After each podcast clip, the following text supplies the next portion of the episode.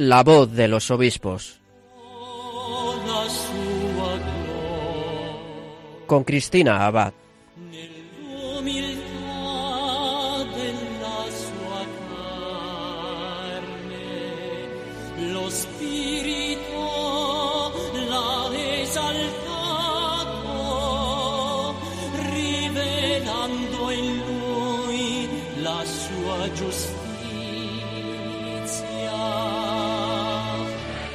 Buenas noches a todos y bienvenidos a La Voz de los Obispos.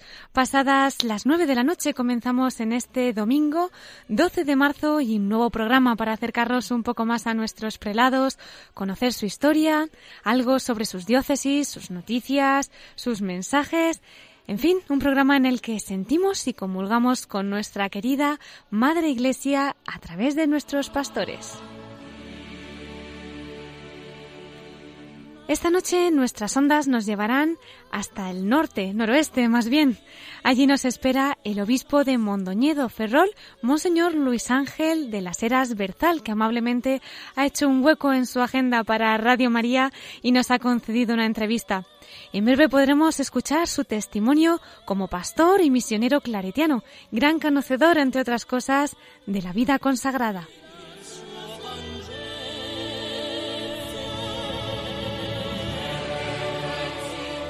Podremos disfrutar de nuestra sección de Episcoflases con Miquel Bordas, quien nos informará de las principales noticias de nuestros obispos. Y concluiremos con la voz de los obispos desde el corazón de María, precisamente esta noche que entrevistamos a un obispo misionero claretiano, por tanto hijo del corazón inmaculado de María, don Luis Ángel de las Heras, nos introducirá en el tesoro que tenemos en el corazón de nuestra Madre. Pues a ella le encomendamos esta hora que vamos a compartir de la voz de los obispos.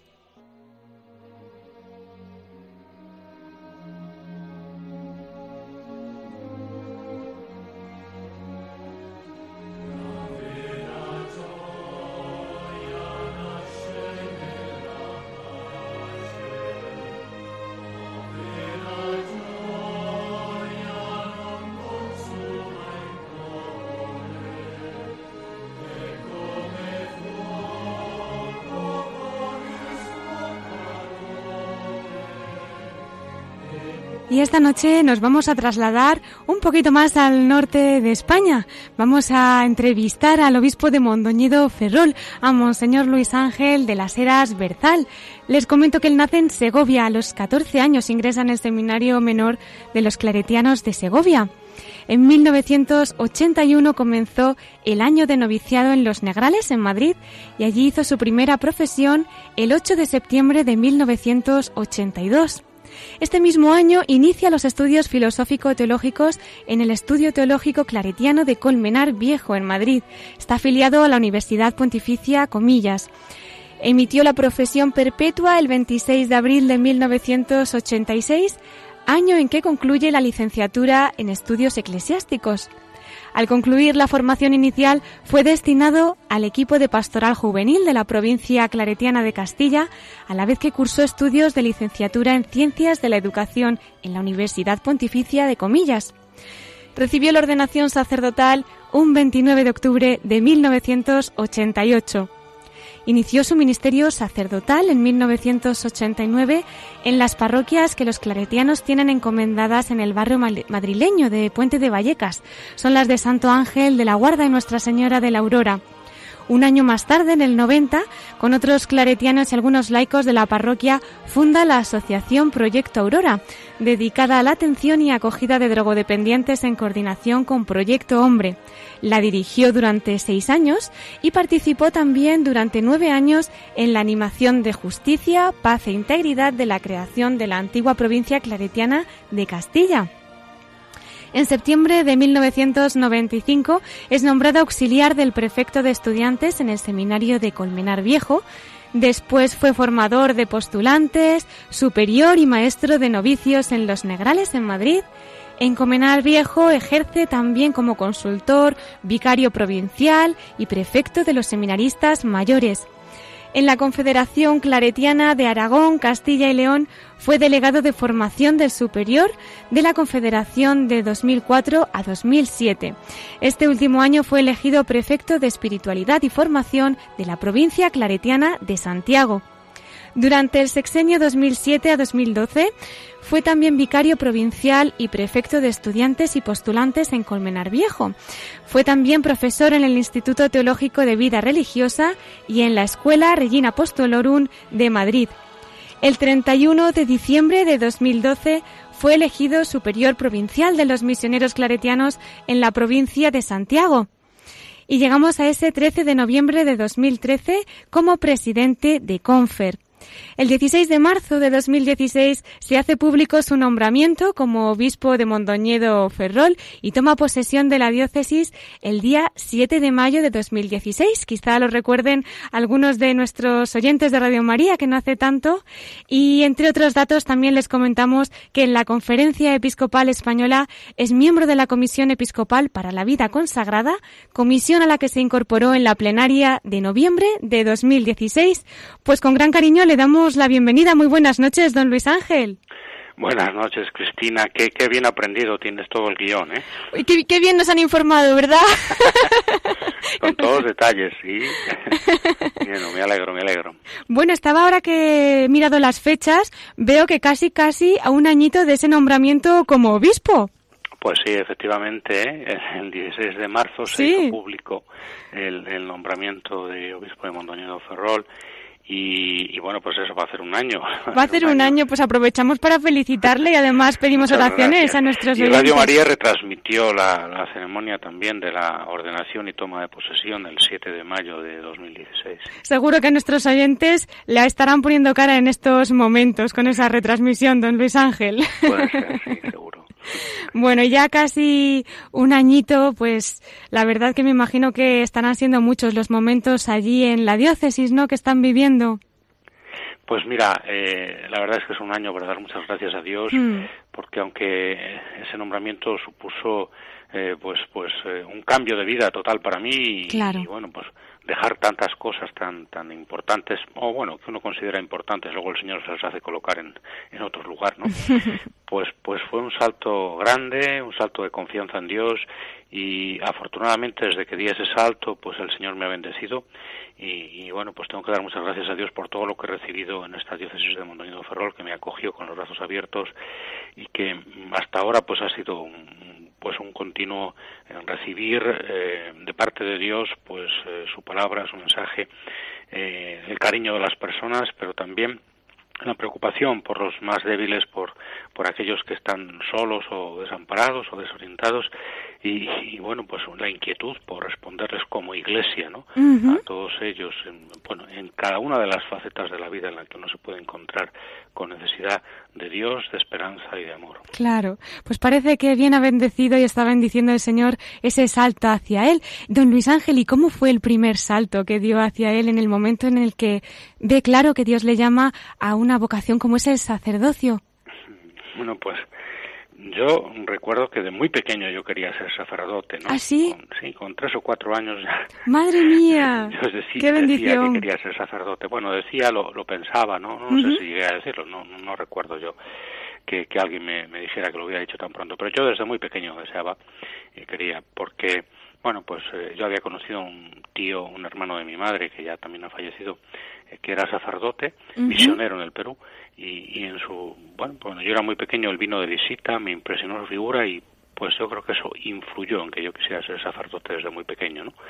De manera que esa semilla estaba, estaba muy atrás. Sí. sí. además yo soñaba con ser cura de pueblo. ¿eh? Sí, sí, sí, sí. sí, de aquella manera, pues como sueñan los niños en ser. Yo, yo recuerdo que algunos amigos míos cuando yo era pequeñito, eh, pues querían ser, querían ser bomberos, querían ser futbolistas, y yo yo quería ser cura. Qué bonito. Pues... pues... es entrañable, son recuerdos recuerdos que uno tiene de la infancia, además que lo vive, bueno, pues con, con, mucha claridad, ¿no? Porque porque realmente como un crío, pues uno pensaba así sin saber el alcance que eso tenía, por supuesto, ¿no? Ajá, claro, claro. señor ya le tenía escogidito desde bien pequeño, don Luis Ángel. Puede ser, sí. ¿Y por qué misioneros, hijos del corazón de María, misioneros claretianos, ¿no? Como también se conocen mucho. Efectivamente, misioneros hijos del corazón del Inmaculado Corazón de María, misioneros claretianos fundados por San Antonio María Claret. Pues mira, pues porque yo estudié en un colegio claretiano, eh, aunque como has dicho muy bien, yo nací en Segovia, pero eh, con nueve o diez años, mis padres, cuando yo tenía nueve o diez años, mis padres fueron a vivir a Aranda de Duero por motivos de trabajo y eh, en Segovia yo no conocía a los claretianos, los conocí en Aranda de Duero, que mm. es bueno, un lugar también muy importante para nuestra congregación. Y eh, los conocí allí yendo a aquel colegio que los claretianos tienen todavía hoy en Aranda de Duero. Sí. Y, estando en aquel colegio, mm, yo seguía con mi inquietud, o volvió a mí la inquietud de por ser sacerdote, hasta el punto de que yo eh, tenía pensado, al acabar el octavo de EGB, que era donde terminaba ese colegio también, ¿no? pues ir al seminario, al seminario diocesano de Segovia, porque porque mi tío, curiosamente ese verano coincidía que venía de vacaciones y yo quería hablar con él para que me llevara al seminario, ¿no? Ah. Bueno, resultó que aquel verano mi tío no vino porque por razones de su trabajo misionero, pues tuvo que cambiar el año de, de vacaciones. ¿no? Y sin embargo, los claretianos, que son muy cucos, pues hablaron conmigo y me dijeron, ¿y tú no querrías ir a un seminario? Y efectivamente, yo quería ir a un seminario y entonces, bueno, pues les dije que sí. O sea, que fue, fue bueno, Dios mueve los hilos de, esa manera, providente. Es verdad. Y, bueno, pues, pues en lugar de ir al seminario diocesano, pues fui al seminario de los misioneros claretianos, también en Segovia, porque dio la casualidad de que el seminario de los misioneros claretianos, como también ha recordado, estaba en Segovia, ¿no? De manera que mm. volví yo a Segovia, pero al seminario. Sí, sí, sí. Nada, hasta ese deseo le concedió el Señor. Sí. sí, sí. Bueno, pues eso, eso fue la, razón por la que fui. Y luego, pues yo allí me sentí muy a gusto, me encontré muy bien. Eh, bueno, y, bueno, pues fui adelante eh, con esta vocación misionera claretiana que configura un poco mi vida y mi historia. ¿no? Ajá. Y luego regresó para, para Madrid en esos años primeros como sacerdote. Sí, sí. Bueno, toda la formación fue en Colmenar Viejo, como también has recordado, estudiando. Y eh, en los primeros años después de ordenarme, pues me enviaron a unas parroquias que los claretianos eh, tenemos en el Puente de Vallecas. Bueno, hoy es una parroquia nada más, entonces eran dos. Sí. Y, bueno, pues allí, allí estuve unos cuantos años, efectivamente. Y dedicó gran parte de ese trabajo, ¿no? A los jóvenes, en una situación muy especial, ¿no? Es cuando se constituye ese proyecto Aurora. ¿Nos podría comentar un poquito en qué consistía, qué era lo que hacían, cómo fue esa experiencia? Sí, Cristina. Esto, bueno, eh, primero, eh, la experiencia de un sacerdote recién ordenado en una parroquia a mí me parece que es muy importante, ¿no? Siempre me lo pareció y yo la, la experimenté de ese modo. Es una escuela en la que tienes que aprender, porque aunque crees que lo sabes todo, y cuando mm. uno es joven parece que lo sabe todo, luego ya se va dando cuenta de que eso no es así, pues eh, llega a un lugar y ese lugar, pues esa parroquia que se, le, que se le confía, en la que tiene que trabajar, pues le configura de algún modo, le ayuda a ser sacerdote, ¿no? Y esa fue mi primera experiencia en, Vallecas. Desde luego, aquellas parroquias en aquel lugar concreto podía haber sido otro, pero bueno, fue aquello pues, porque yo sentía inquietud por, por trabajar en, lugares pues de, gente necesitada, ¿no? Y bueno, pues Vallecas todos a todos les puede sonar, ¿no? Como un lugar donde hay gente que bueno, pues que ha tenido necesidades a lo largo de toda su historia, de todo tipo, ¿no? Sí. Bueno, pues eh, desde esa inquietud que, que, vieron en mí también, pues me enviaron allá y bueno, pues yo, mm, pues yo vi las necesidades del barrio. Yo no llevaba ningún proyecto en la cabeza más que ser sacerdote y servir eh, pastoralmente. ¿no?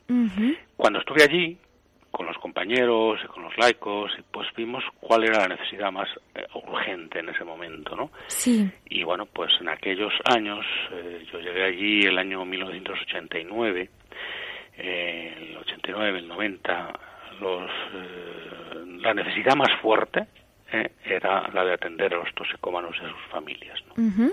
Era realmente una realidad sangrante, desesperante, mm, muy triste, ¿no? Sí. Y, sentimos que había que responder, porque la gente nos pedía también ayuda y pedía, ¿qué, qué hacemos, no? ¿Qué hacían las madres con, con, sus hijos toxicómanos, no? Claro. Y, las madres, las novias, en fin, los hermanos, eh, porque claro, el toxicómano no es capaz de pedir ayuda cuando está metido en, la droga o cuando, como ocurría en muchos casos, eso lleva asociado pues la delincuencia o una vida indigna, ¿no? Bueno, pues pues esa realidad fue la que la que hizo que respondiéramos como proyecto parroquial que eso fue muy importante. La comunidad parroquial responde a sus necesidades más inmediatas, más urgentes, más apremiantes, con ese proyecto Aurora, ¿no? Una de las parroquias era Nuestra Señora de la Aurora, hoy es Nuestra Señora de la Aurora también, ¿no? Y Santo Ángel. Bueno, pues eh, eh, responder a, esta realidad, a esta necesidad con, aquel proyecto de rehabilitación a toxicomanos y lo hicimos, como tú has recordado, también en coordinación con Proyecto Hombre, porque eh, nosotros conocíamos a las religiosas adoratrices que en, el, en la parroquia tenían una comunidad de acogida para mujeres, muchachas eh, con problemas de toxicomanía, que también estaban en coordinación con Proyecto Hombre, ¿no? Entonces, bueno, pues había una casa de acogida para mujeres y nosotros abrimos una, una casa de acogida para jóvenes varones, ¿no? Para varones, ¿no?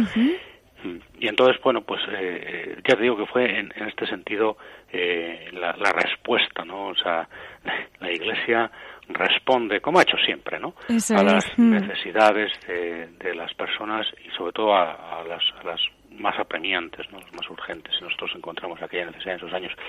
Y bueno, pues eh, gracias a Dios fue una experiencia rica, una experiencia Mm, llena de vida porque muchos jóvenes pasaron por allí y rehicieron sus vidas y hoy afortunadamente han rehecho sus vidas y son unas tienen unas familias preciosas eh, y, y, ellos se han recuperado eh, afortunadamente del todo. Entonces, bueno, pues eh, uno tiene que estar agradecido a, a tanta vida y a tanto don que, que, se recibió allí, que yo recibí allí, ¿no? Yo, Vallecas, siempre lo tengo en el corazón. Solo estuve seis años, pero como fueron, eso, como he dicho, mis primeros años como sacerdote y con este proyecto tan tan importante, pues bueno, siempre está ahí presente en el corazón y estoy agradecido a Dios por esa experiencia que marcó un poco mi, mi vida sacerdotal misionera claretiana. Qué bonito y además con esos frutos que nos ha comentado, ¿no? Vemos ahí esa caridad ardiente de la Iglesia, esa solidaridad con los más necesitados. Pues yo creo que hoy en día que, que seguimos, ¿no? Con, con situaciones a veces tan difíciles, familias que lo están pasando tan mal, quizá al escucharle ahora a usted se haya iluminado en su corazón ese rayito de esperanza, ¿no? Que pueden dirigirse a la Iglesia, que saben pues que allí... Efectivamente, hmm. dirigirse a la Iglesia, porque bueno, yo creo que la Iglesia siempre, siempre ha estado respondiendo Hmm. a esas necesidades desde su dimensión de caridad, de acción social. La dimensión samaritana de la Iglesia es muy importante, en, bueno, pues abarca todo, todo, todas las necesidades que podamos conocer, ¿no? Y siempre estado ahí respondiendo. Y, y tú has dicho una clave importante, la de la esperanza, porque eh, a veces se hacen esfuerzos grandes y parece que no tienen fruto y sin embargo sí que lo tienen.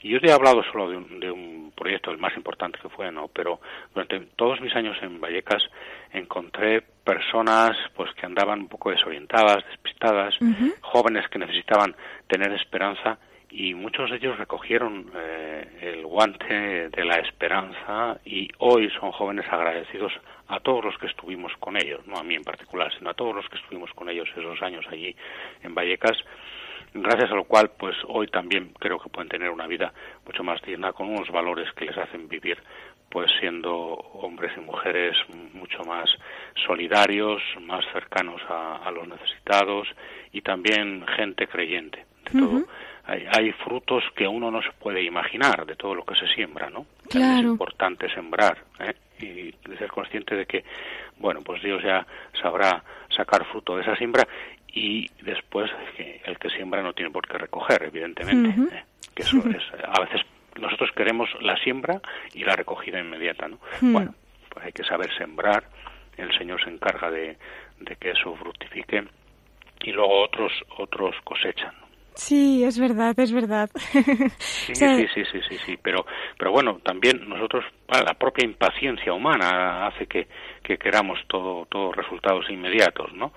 y, y, como además en esta sociedad estamos acostumbrados a que hay cosas que se parece que se consiguen automáticamente, pues bueno, pues parece que esa tiene que ser la dinámica. Sin embargo, el ser humano pues tiene su proceso y necesita su tiempo, madurar, pensar, reflexionar, ahondar y luego pues que Dios vaya haciendo su obra. Dios tiene más paciencia que nadie, por supuesto, y la paciencia de Dios es la que salva el mundo. Es verdad. Qué palabras tan misioneras, como bien usted como misionero claretiano. A veces cuando oímos hablar de misión, la gente se imagina que siempre es necesario irse fuera y esas cosas, ¿no? Y escuchándole usted vemos cómo en, en nuestro día a día también se puede ser misioneros. Hay que serlo, hay que serlo. Además, bueno, date cuenta que ahora el Papa Francisco, si un reto nos ha puesto es que toda la Iglesia tiene que ser misionera. Sí. ¿eh? Y bueno, en realidad es eso, la Iglesia tiene que evangelizar, ¿no? Sí. Es, su origen, es, es, es, su, su sentido, ¿no? la evangelización. Si no hacemos eso, ¿qué vamos a hacer? ¿Qué vamos a hacer? claro. Y por lo tanto, pues ahí tenemos que ser, y todos podemos ser misioneros, ¿eh? Todos podemos serlo, porque es muy importante la oración de unos por otros. Hmm. ¿eh? La gente que reza es una gente misionera por naturaleza, porque la oración está también en, el, en la esencia de la misión, ¿no? Y sin esa oración, pues la misión, pues a veces no llega a, fructificar como debería. Entonces necesitamos gente que rece por, por todo lo que se hace. Y quien más hace y quien más está en la acción apostólica, tiene que saber que eso viene de la fuerza de la amistad cercana con Dios y por tanto de la fuerza de la oración que uno hace y que otros hacen por uno también, ¿no? Para poder trabajar. O sea, yo, bueno, esta dimensión es, es fundamental en cualquier parte. Y luego nuestro testimonio, nuestro, bueno, un poquito de bien que uno haga cada día contribuye a la misión del anuncio del Evangelio y a dar a conocer la alegría del encuentro con Cristo, que no se conoce tanto, ¿eh? no se conoce tanto. la alegría del encuentro con mm. Cristo se tiene que conocer más. Hmm. Es cierto, es cierto. En esa fuerza de la oración que nos está hablando, eh, don Luis Ángel, usted como presidente de Confer, bueno, además fue a raíz ¿no? de ser superior provincial de, de los misioneros claretianos en la provincia de Santiago, pues durante ese periodo de noviembre de 2013 hasta marzo de 2016 como miembro también incluso de la Comisión Episcopal para la Vida Consagrada, en fin, ¿nos podría acercar un poquito a la situación de la vida consagrada en España? Porque ahora, según le estaba escuchando, digo, qué importante es también, ¿no? Pues eh, encomendarnos, eh, orar y saber la misión que se está realizando también en las comunidades religiosas y, y en los consagrados. Pues efectivamente. Afortunadamente la vida consagrada en España es muy amplia en número todavía. Es verdad que hay mucha gente mayor, pero como bueno, en España hay mucha gente mayor también, pues hmm. seguimos un poco los, los parámetros de, de, nuestra sociedad. Pero mm, esta vida consagrada de gente mayor es una vida consagrada comprometida en la oración y en la acción. ¿no? Las comunidades contemplativas, por supuesto, en la oración y bueno, en su, en su trabajo cotidiano, diario, se hacen cargo de todos los problemas del mundo como no nos podemos imaginar y esa oración de la vida consagrada contemplativa es un valor de un valor incalculable, ¿no? Y hmm. tenemos que agradecerlo y, tenemos que valorarlo. Y, el resto de la vida consagrada, ¿no? La vida consagrada en España, ya como digo, es muy numerosa, es muy amplia y la gente mayor no solo es mayor y, solo puede rezar, sino que es mayor y sigue trabajando. Sí. Pero además nos dan un testimonio precioso que hay que saber apreciar, ¿no? Y es la alegría con la que viven esa vida consagrada hasta el final. Es cierto. Cuando tú encuentras a un consagrado, a una consagrada alegre, que lo son la mayoría, sí. no serán, pero la mayoría son así, uno dice, esta vida ha merecido la pena. Esta vida merece la pena, ¿no? Yo creo que ver ese testimonio es muy, es muy grande, es muy importante, ¿no? Es verdad que bueno, hay problemas en la vida consagrada como los hay en toda la iglesia y en la sociedad, ¿no? Pero los problemas no nos tienen que quitar la mirada de la grandeza de esta vocación a la vida consagrada, de la maravilla que supone vivir toda una vida con esfuerzo, pero también recibiendo el don de Dios para ser una persona consagrada que nos acerca un poco más al reino de Dios, que nos acerca un poco más a Dios. ¿no? Cuando hemos tenido eh, la suerte ¿no? de conocer, eh, de vivir de cerca con una persona consagrada, nuestra vida es mejor. Sí. Eh, nuestra vida es mejor esa, esa amistad con una persona consagrada nos ha acercado un poco más a la bondad, al amor, a la solidaridad, al compromiso, nos ha hecho recuperar valores que a veces habíamos perdido, nos ha acercado más a Dios, en definitiva. Y yo creo que esto hay que agradecérselo a Dios, porque en mm. España tenemos mucha vida consagrada que todavía está dando mucho fruto. Y algunos, los más inquietos, los más jóvenes, también traen aires nuevos que nos pueden ayudar a todos, a toda la Iglesia. Claro, es verdad. Es como una participación del cielo, como bien nos dice usted. Siempre nos traen a Dios y siempre nos hacen mejor. Lo comparto. bueno, pues yo creo que tenemos nosotros, varios de nuestros oyentes son religiosos, religiosas. En fin, me imagino que muchos se estarán identificando, ¿no? Con lo que nos está comentando. Pero es verdad que también tenemos oyentes en situaciones tan diversas. ¿Qué nos podría decir usted de las vocaciones pero en las distintas formas de vida, ¿no? De todas las vocaciones. ¿Cómo podemos ser santos cada uno en lo nuestro? Bueno, pues, primero que cada uno esté en lo que tiene que estar. Esto es muy importante. A veces, en lugar, sí, porque a veces eh, unos hacemos las funciones de otros, no, cada uno tiene que hacer la suya, eso es muy importante. Pero luego eh, las vocaciones en, dentro de la Iglesia eh, todas confluyen en una sinergia, en una fuerza tremenda, ¿no? Y yo creo que es importante que nos veamos todos corresponsables de las vocaciones de los demás, ¿no? Aquí yo creo que no se trata de que los matrimonios mm, busquen que haya nuevos matrimonios eh, y familias cristianas o de que los consagrados busquen consagrados y los sacerdotes busquemos sacerdotes, no todas las vocaciones son responsabilidad de todos. Y yo creo que esto es importante, ¿no? Que para mí, sacerdote, obispo, sea importante las vocaciones al matrimonio, a la vida consagrada, como lo son las vocaciones sacerdotales. Que para las, la vida consagrada sean importantes las vocaciones sacerdotales y las vocaciones al matrimonio. Que para los matrimonios y las familias sea importantísimo que haya en la Iglesia vocaciones al sacerdocio y la vida consagrada, porque si no la Iglesia pierde parte esencial suya, ¿no? Bueno, yo creo que esto esto es importante, que todas las vocaciones nos veamos eh, unidas buscando para todos vocaciones porque esto es importante. Y luego que, que ofrezcamos a la gente también la posibilidad, ¿qué, ¿qué es lo que Dios te está invitando a vivir en tu vida? ¿Qué te está ofreciendo? ¿Qué te está pidiendo? Todo eso va a ser tu felicidad. Escucha y sigue la voz del Evangelio, la voz de Cristo, la voz del buen pastor que te va a llevar a eso, a tomar una opción de vida que te va a hacer feliz y va a hacer felices a otras personas. Pues vamos a coger esos consejos cada uno en nuestros corazones y seguramente nuestros oyentes se lo estarán agradeciendo mucho. Eh, don Luis Ángel, ¿Qué nos podría comentar concretamente de su diócesis que quisiera compartir con el resto de España, incluso de otras partes del mundo que ahora mismo nos puedan estar escuchando? ¿Cómo son sus sacerdotes? ¿Tienen seminario? ¿Realidades eclesiales? En fin, alguna pincelada, porque ya sabemos que por tiempo, pues a lo mejor podríamos estar aquí muchos programas y ojalá, pero lo que nos quiera comentar en el programa de hoy. Sí.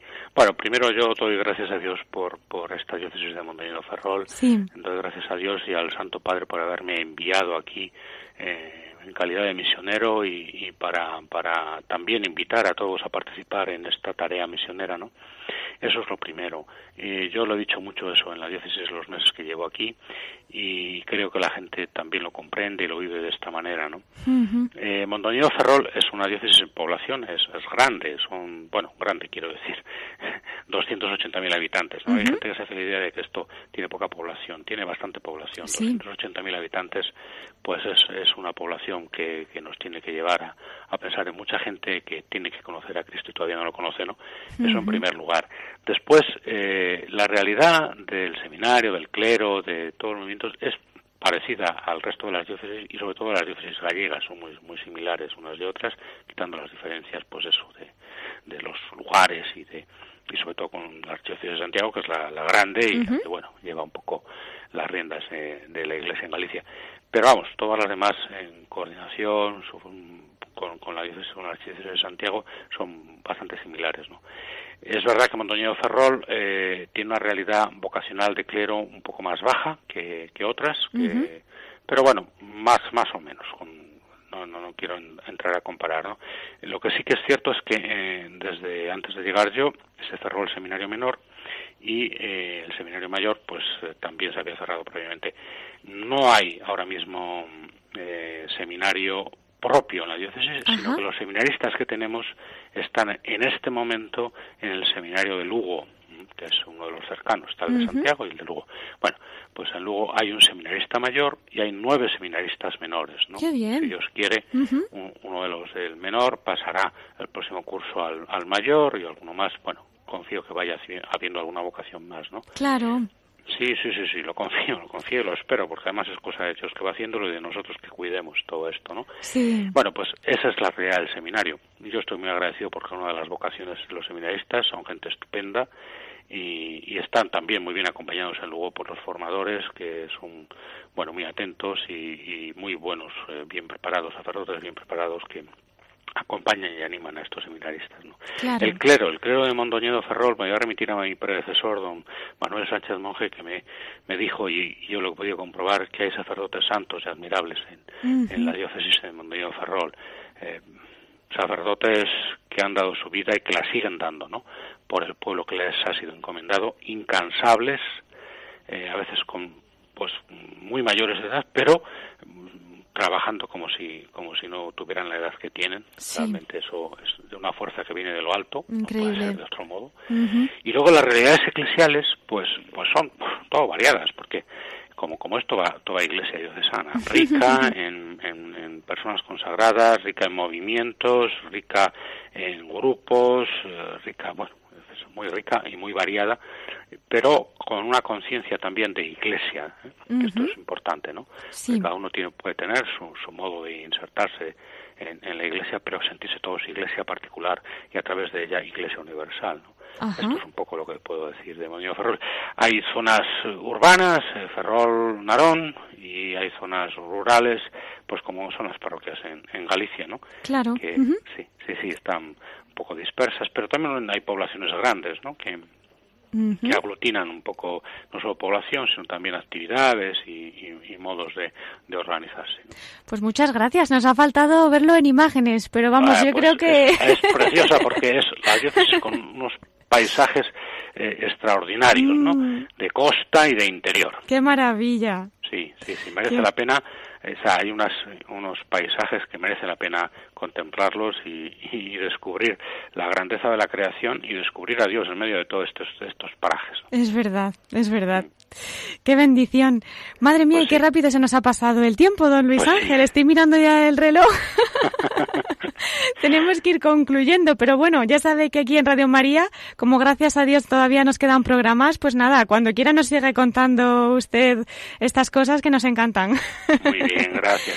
Eh, don Luis Ángel, querría dejarnos un mensajito especial para los miembros de Radio María, para su equipo, los voluntarios, en fin, ¿qué le parece nuestra radio o algo que quiera comunicarnos? Bueno, yo sé que Radio María lo escucha mucha gente. Además, tenéis una ventaja, yo que he viajado mucho por España, uh -huh. los lugares en los que uno se queda sin, sin cobertura de radio, Radio María siempre aparece, uh -huh. con lo cual eso es una señal de que acompaña y acompaña mucho, ¿no? Yo creo que eso es muy importante, acompañáis, acompañáis muy bien. Eh, me parece que el Papa cuando se dirigió, bueno, ha dirigido este mensaje a los medios de comunicación este año, ha hablado de lo importante que era transmitir buenas noticias, ¿no? Bueno, yo creo que Radio María está haciéndolo y tenéis que continuar transmitiendo buenas noticias. Hay que ayudar a la gente que se sienta acompañada y se sienta animada, esperanzada, porque, bueno, pues esa también es un poco la clave de, este Dios que ha venido a salvarnos, no a condenarnos y a darnos buenas noticias, a alegrar nuestro corazón, para lo cual tenemos que encontrarnos con Él y cuidar esa amistad con Él, que tiene unos compromisos que no son cargas, sino que son precisamente cauces de liberación. Yo creo que hablar de, este Dios que, que nos ayuda a todos a a afrontar esta vida mucho mejor, bueno, pues es una tarea impagable que tenéis en Radio María. Muchísimas gracias, don Luis Ángel. Dios se lo pague. Con esas palabras nos vamos a quedar. Y Gracias a ti, Cristina. Contamos con sus oraciones. Sí, por supuesto. Y yo con, con todas las de los oyentes sí, y las exactamente. Todos los que ahora mismo nos estén escuchando seguro que estarán pidiendo por usted y por su diócesis. Gracias. Eh, don Luis Ángel, le quería pedir si nos quería acompañar en nuestra última sección del programa de la voz de los obispos desde el corazón de María. Quizás se identifique además un poquito con, con esta sección, ¿no? Como misionero hijo del corazón de María. Y sí. era invitarle pues a lo que quiera compartir desde el corazón de la Virgen después de nuestra sección de noticias. ¿Nos querría acompañar? Por supuesto, os acompaño. Gracias. Muchísimas gracias. Pues hasta dentro de unos minutos, don Luis Ángel. Hasta luego, hasta luego. Gracias.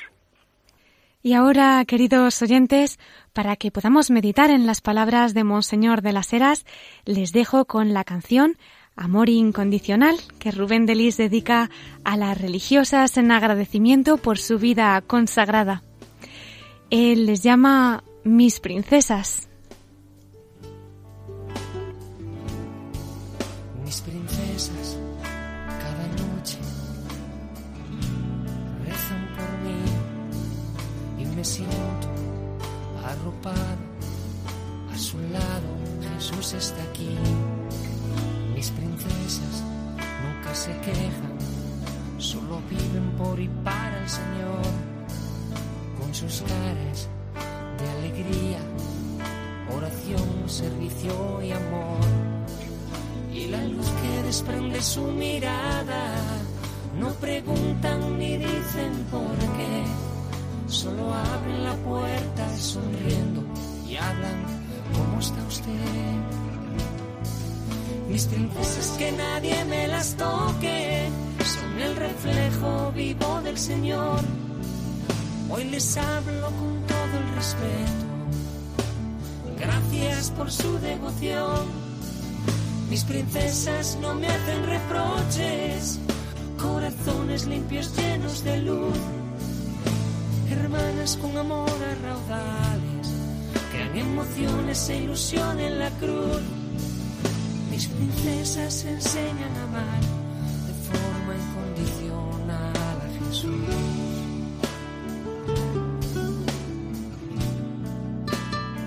Estás escuchando La voz de los obispos con Cristina Abad, Radio María. Mis princesas no pierden detalle cuando se trata de hablar de Jesús. Ellas me enseñan su mensaje con mucha humildad y luz. Mis princesas hacen eco con obras de caridad y oración. Desde dentro, con sus rezos, ayudan a limpiar el mundo exterior. Y la luz que desprende su mirada, no preguntan ni dicen por qué solo abren la puerta sonriendo y hablan, ¿cómo está usted? Mis princesas que nadie me las toque, son el reflejo vivo del Señor. Hoy les hablo con todo el respeto. Gracias por su devoción.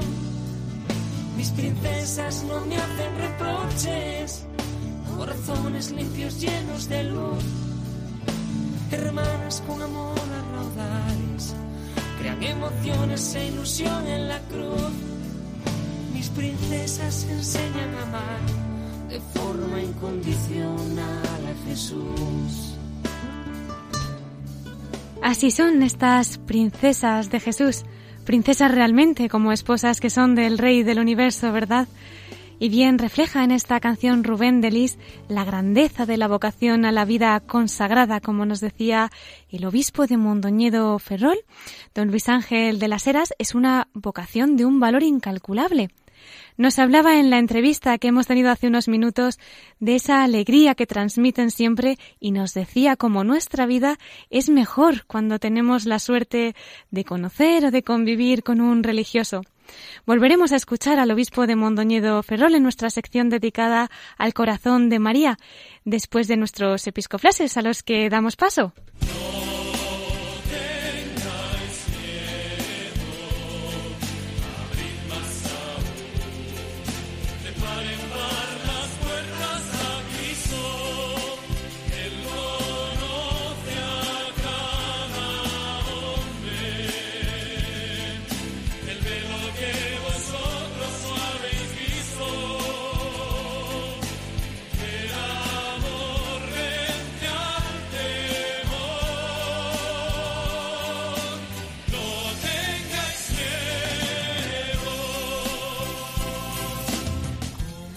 Pues ya tenemos aquí a Miquel Bordas preparado para comentarnos esos episcoflases. ¿Qué tal estás, Miquel? Muy buenas noches en este domingo 12 de marzo. Cristina, ¿cómo estás tú?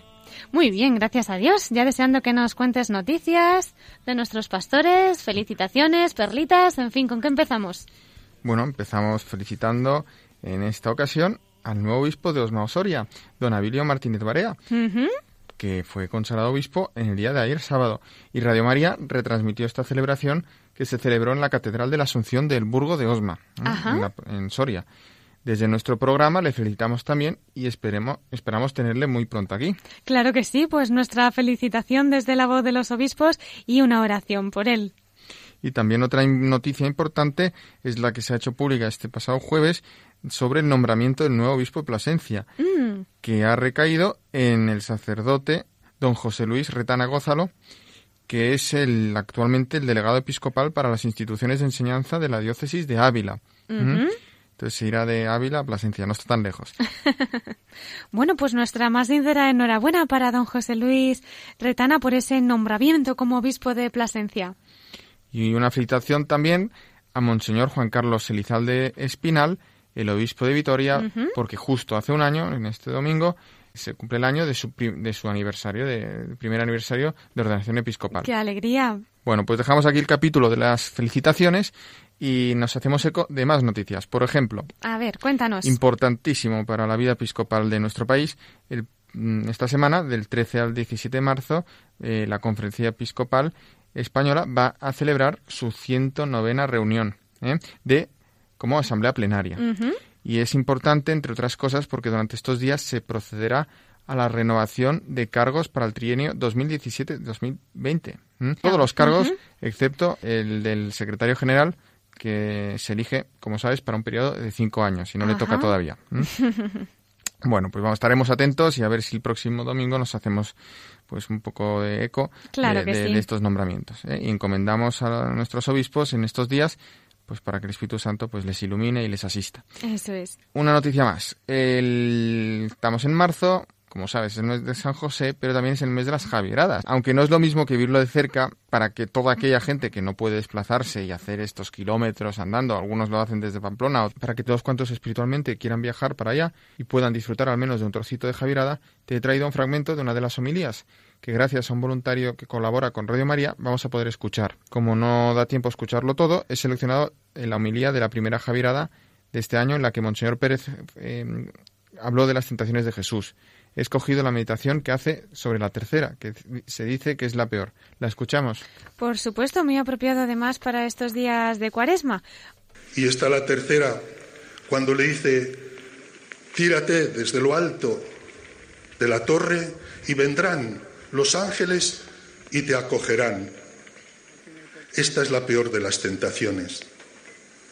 Cuando queremos que todo el mundo nos aplauda, cuando queremos que todo nos salga bien, cuando queremos que incluso haciendo las mayores barbaridades creemos que estamos en la verdad, cuando la soberbia nunca lleva a la verdad, a la justicia, al amor y a la misericordia. ¿Y qué le dice el Señor? No tentarás al Señor tu Dios. ¿Y cuántas veces tentamos a Dios? Cualquiera que sea nuestra vocación, la vocación sacerdotal, la vocación consagrada, la vocación matrimonial, la vocación, como no, de soltero, la vocación que tengamos cada uno de nosotros. Igual llega un momento en que queremos tirar la toalla, como diciendo, yo no sirvo para esto, yo no valgo para aquello, yo no puedo seguir amando aquello que se me ha encomendado, yo no puedo seguir amando a mi mujer, a mi marido, yo no puedo, no puedo. ¿Cómo que no puedo? Todo lo podemos en aquel que es nuestra fortaleza. Y entonces, pues nos pasa esto también, que queremos tentar a Dios. Dios te ha dado una vocación y esa hay que defenderla siempre.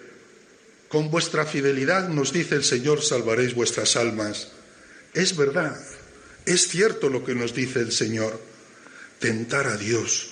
¿Cuántas veces queremos convertir la voluntad de Dios en nuestra propia voluntad? Y además nos arrogamos que es su voluntad. Pero ¿cómo puede ser eso posible? Tentar a Dios. Qué gran mal se produce y qué grandes males como fruto viene si, si nos ponemos cara a Dios, como retándole, como diciéndole, valgo más que tú. Yo me puedo tirar desde aquí y yo sé que me, salvaré. Pues no, el único Salvador es Cristo. Es aquel que nos dice a bajar los montes, es aquel que nos dice, sed humildes, es aquel que nos dice, mira quién eres, que no eres dueño de ti, que soy tu dueño, que soy tu creador, que soy aquel que te amo. Pues bien, queridos hermanos, hoy habéis venido a Javier y habéis oído este texto que nos llena de fuerza para seguir creyendo, para seguir esperando, para seguir amando, para seguir siendo testigos del amor de Cristo en medio de una sociedad que lo necesita. Sí, hay sed de Dios, queridos hermanos, aun cuando en muchos momentos se quiera poner la capa de que aquí todo está solucionado, de que lo van a, las ideologías lo van, van a cambiar todo y nos van a hacer ser grandes y libres, no es verdad. Solo Dios basta, diría Santa Teresa. ¿Y qué hizo San Francisco de Javier sino anunciar el Evangelio y llevarlo por todas partes como el único signo y la única vida que nos da la libertad? Pues se lo vamos a pedir hoy también y que Él nos ayude. Y cuidado, que decimos en el Padre nuestro, no nos dejes caer en la tentación, las tentaciones van a venir, pero a Dios le tenemos que pedir, no nos dejes caer. Pues como nos dice el arzobispo de Pamplona y Tudela, a Dios le tenemos que pedir que no nos deje caer, porque ya nos ha dejado claro que las tentaciones van a estar, ¿verdad, Miquel? Pues siempre, ¿eh? Y no es por nada, pero últimamente las tentaciones están siendo muy fuertes en el ámbito familiar. Son muchos los padres que sufren por sus hijos, matrimonios en crisis, en fin. Pero la Iglesia, que siempre está atenta a todas estas necesidades, también sale de encuentro para ayudarnos en todas estas cosas.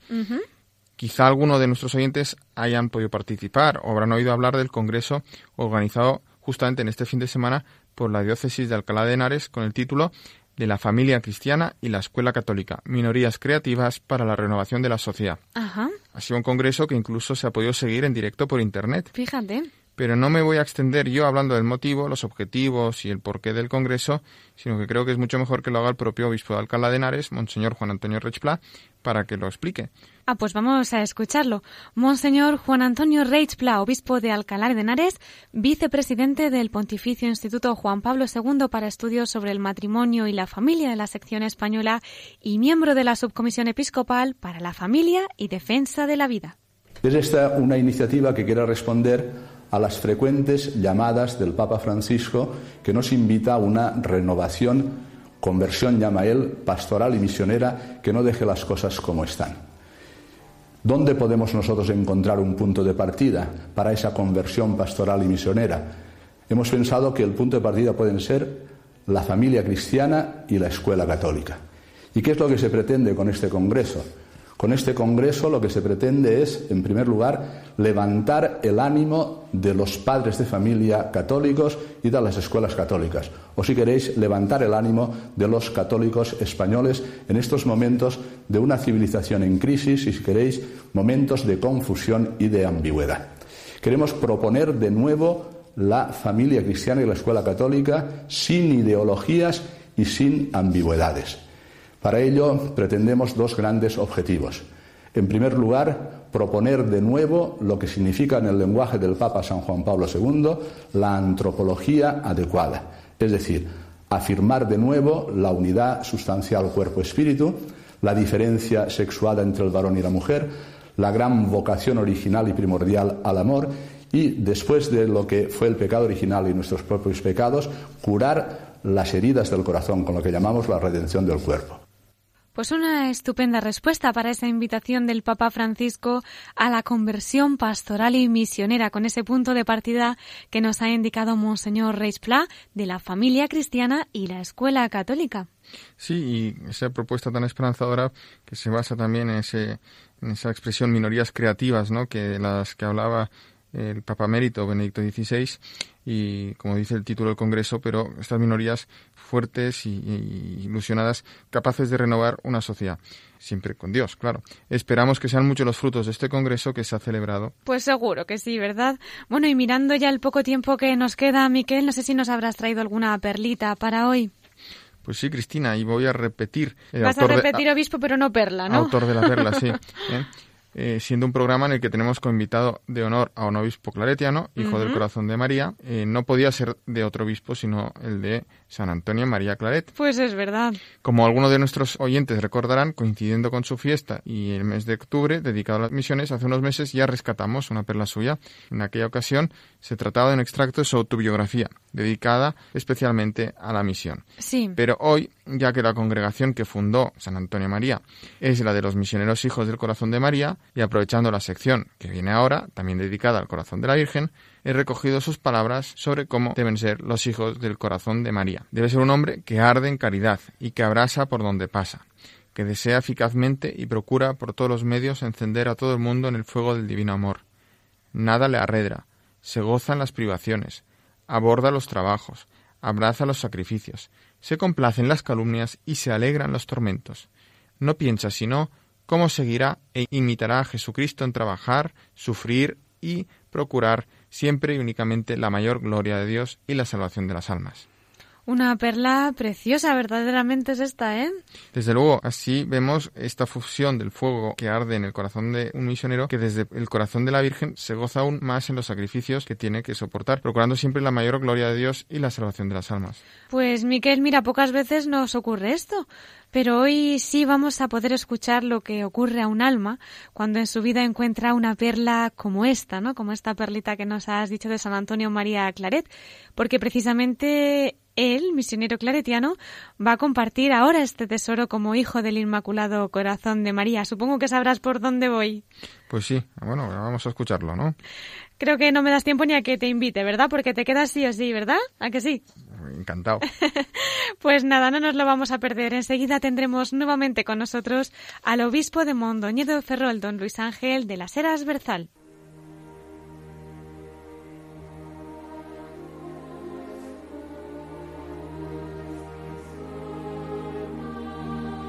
Y ya a punto de concluir nuestra emisión de hoy, entramos en nuestra sección de la voz de los obispos desde el corazón de María. Como ya habrán escuchado nuestros oyentes y nos han acompañado desde el principio, hemos entrevistado en el programa de hoy al obispo de Mondoñedo Ferrol, a Monseñor Luis Ángel de las Heras Berzal, y amablemente nos va a acompañar también en esta sección del final de nuestro programa para hablarnos desde el corazón de la Virgen. Don Luis Ángel, buenas noches de nuevo. Buenas noches, Cristina. Muchísimas gracias. Para compartir desde el corazón. Gracias. Gracias a usted. Pues somos todo oídos para que nos cuente algo en particular que haya vivido a lo largo de su vida desde el corazón de nuestra madre. Bueno, pues mira, haces la, la invitación a un hijo del corazón de María que se siente eh, entrañablemente querido por, por esta madre eh, y que, pues desde ella, desde su corazón inmaculado, como mi fundador San Antonio María Claret, pues siento que tengo que vivir como misionero de la cordialidad, ¿no?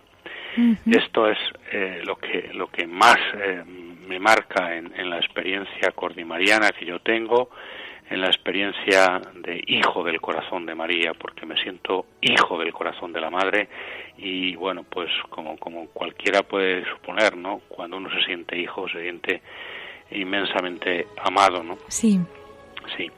Y bueno, pues en ese sentido, para mí, el corazón de María es un modelo de ternura. Eh, los claretianos tenemos un texto precioso que dice que sin ternura, sin corazón, no hay profecía creíble, ¿no? qué bonito. Yo considero que mi vida, con la ternura del corazón de María, puede ser misionera, evangélica y evangelizadora, ¿no? Sin la ternura del corazón de María, perdería, yo creo, esa dimensión misionera, evangélica y evangelizadora. En cambio, con su ternura, con la ternura del corazón de María, mi vida puede ser misionera, evangélica y evangelizadora. Ahí, bueno, pues creo que, que, puedo, puedo expresar, compartir, ¿no? Esta vivencia que, que yo tengo y que desde luego, pues me hace también um, algo muy importante, ¿no? Que yo creo que toda madre nos invita a mirar, ¿no? Y es descubrir el dolor de los hermanos, ¿no?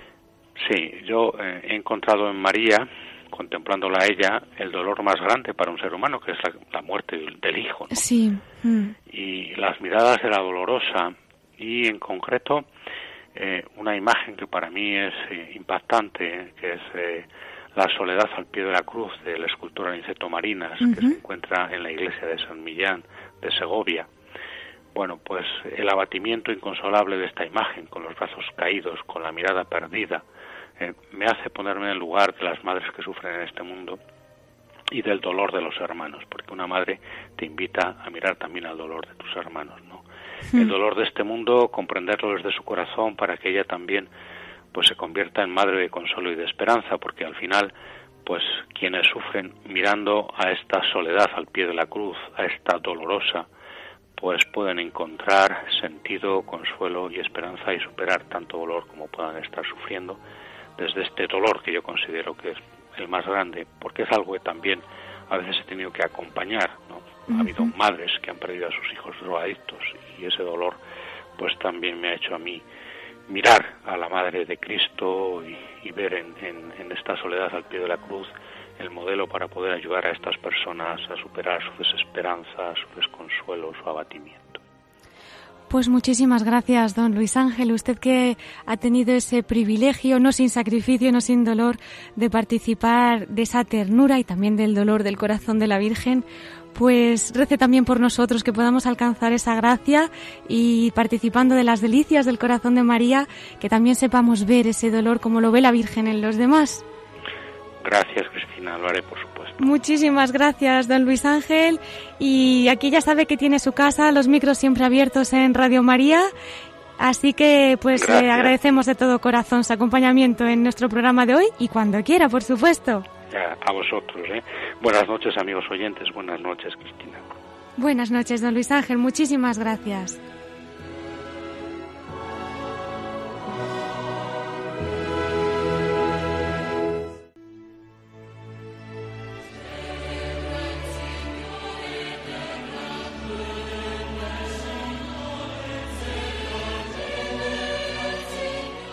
El tiempo pasa deprisa, queridos oyentes. Nos tenemos que ir despidiendo. Les voy a recordar, como en todos nuestros programas, nuestra cuenta de correo electrónico por si nos quieren escribir la voz de los obispos radiomaria.es.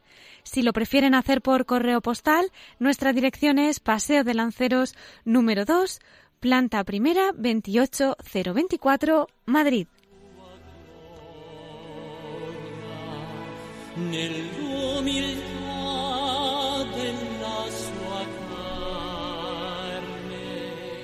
Enviamos un agradecimiento muy especial al obispo de Mondoñedo de Ferrol, don Luis Ángel de las Heras Berzal, por habernos acompañado en este programa, por compartir su testimonio, sus recuerdos, sus enseñanzas y su amor por la Santísima Virgen María. Miquel, gracias a ti también por tus episcoflases, por tu perlita, por tus noticias, por todo. Te esperamos el domingo que viene. Hasta el domingo que viene, Cristina. Sí, Dios quiere. Gracias, Miquel. Y a ustedes, queridos oyentes, les agradezco que nos hayan acompañado un domingo más. Un saludo de Cristina Baz. Aquí nos volvemos a encontrar en siete días, si Dios quiere, a las nueve de la noche. Les espero en la voz de los obispos.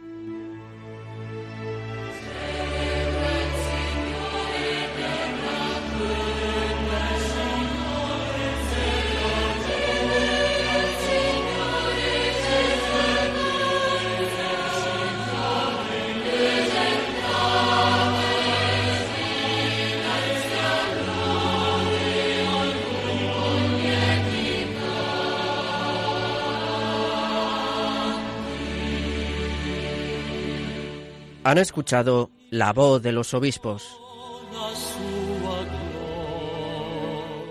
Con Cristina Abad.